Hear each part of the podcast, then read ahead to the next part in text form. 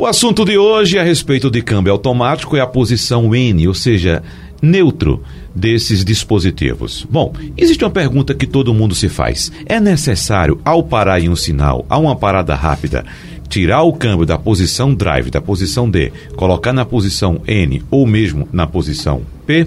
Outra pergunta: pode-se colocar o câmbio automático na posição neutro N para aproveitar aquela velha banguela, aquela descidinha? Vamos conversar sobre esses assuntos com o nosso consultor automotivo, Alexandre Costa. Bom, Alexandre, o brasileiro ainda tem mania de câmbio mecânico, de colocar o braço direito, a mão direita sobre a alavanca para ficar ali mexendo o tempo todo. Isso. Há necessidade disso com câmbio automático, Alexandre? Não, literalmente, para quem está nos escutando, o câmbio é automático. Então, uma vez que você selecionou em drive, é só acelerar e frear. Pode deixar que o câmbio faz tudo. É muito comum, realmente, algumas pessoas, como você bem falou, é, na parada no, no semáforo, colocar o câmbio em P ou é, aproveitar uma descida para colocar em neutro. Vamos falar logo essa questão do neutro. Câmbio automático, ele não gera freio motor. Isso é uma característica do sistema. Então, Caso eu precise descer uma serra, como a Serra das Russas, voltando ali de Gravatar, Caruaru, alguma coisa nesse sentido, o que acontece? Eu não tenho o mesmo freio motor que eu tenho num carro com câmbio mecânico. O que é que eu preciso fazer nesse caso? Muita gente deixa no drive, e, simplesmente vai segurando no freio. Isso pode causar um superaquecimento do freio. Ou um fenômeno que acontece no fluido do freio chamado vapor lock, onde o fluido entra em ebulição e você perde o sistema de freio. Por isso que alguns acidentes acontecem em descida de serra. Alexandre, então como eu devo fazer? Bem, o recomendado é que você use a mesma marcha que você utilizaria para subir essa serra. Então, se você subiria essa serra em terceira marcha, você vai descer a serra em terceira marcha. Mas, Alexandre, como é que eu uso terceira marcha se meu carro é automático? Observe que isso depende de carro para carro, que nos carros mais antigos vinha assim, é, PRND 1, 2, 3 ou L2, L3. Isso é justamente um sistema onde você, deslocando o joystick sem precisar pisar no freio, tá? você desloca o joystick, coloca ali em 3, isso equivale à terceira marcha. Terceira marcha. Exatamente. Uhum. Ou se você tiver é uma redução muito brusca, você, por exemplo, coloca em 2 ou em L2. Ah, Alexandre, mas meu carro é mais moderno, não tem essa identificação, apenas tem PRND e um mais e um menos. Não tem problema, você faz essa seleção para o modo manual e escolhe a marcha mais adequada. O importante é que sempre numa descida você faça essa redução, porque isso é uma questão de segurança. Outra coisa, as pessoas não usam muito esse tipo de recurso. Agora vamos falar de uma subida. Se você vem com um carro muito carregado nas férias, você está levando jet ski ou coisa parecida, vai subir uma serra, um, uma pista mais inclinada, o que acontece é que as pessoas mantêm drive e simplesmente acelera. Isso constitui para o câmbio um uso severo.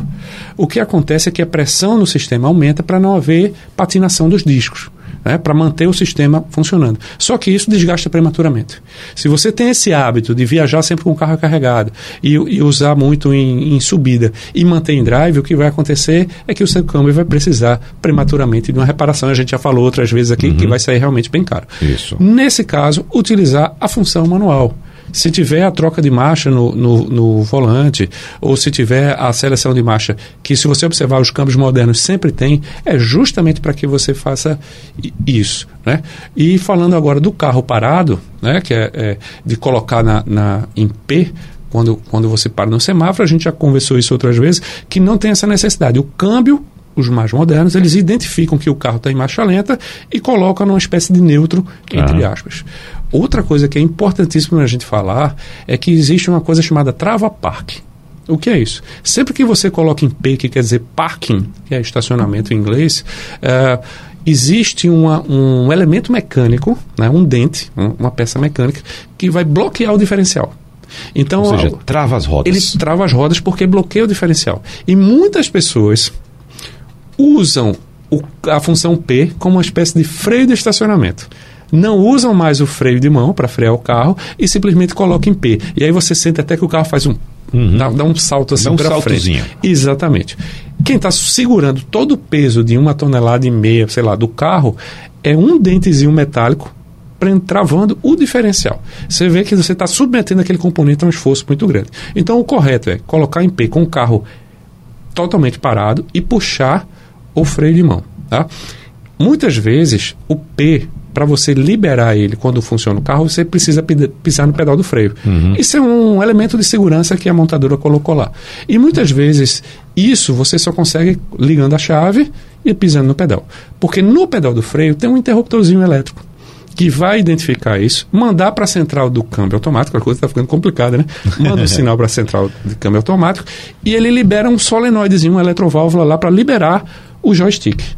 Sem isso você não consegue liberar. Aí o que acontece? Muitas vezes a bateria descarrega bateria descarrega, não tem atenção suficiente para liberar essa trava, a, a, a, travinha da alavanca. Não é a trava parque, é a trava que libera a alavanca. Uhum. E aí, Alexandre, o que, é que a gente faz?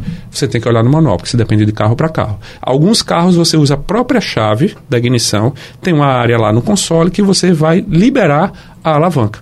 Para que liberar a alavanca? Para colocar em N e você conseguir deslocar o carro, empurrar para fazer algum tipo de manutenção. No Sim. caso de um reboque, por exemplo. No caso de um reboque. Uhum. O recomendado para carro automático é reboque em plataforma. Evitar tracionar, que isso eu já vi algumas vezes, tra é, levantar com o chamado cambão as rodas traseiras. Por exemplo, se o carro é câmbio automático e tração dianteira, né, ou seja, a roda de tração não pode estar em contato com o solo para ser é, rebocado. Isso pode causar danos severos ao câmbio. Por quê?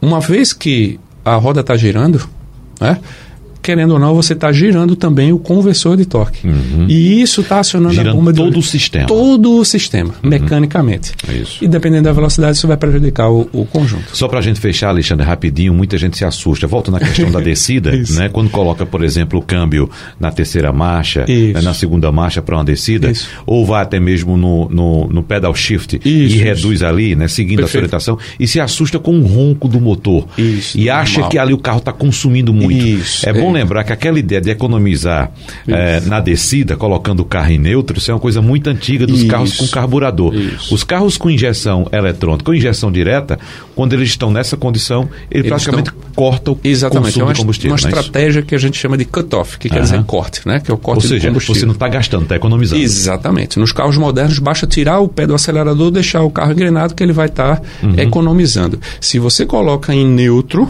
num carro automático, é realmente você tem um risco muito grande de sobrecarregar o sistema de freio. Então, importantíssimo evitar esse tipo de, de condição. Alexandre Costa, muito obrigado mais uma vez, um abraço para você e até a próxima. Eu que agradeço, um grande abraço.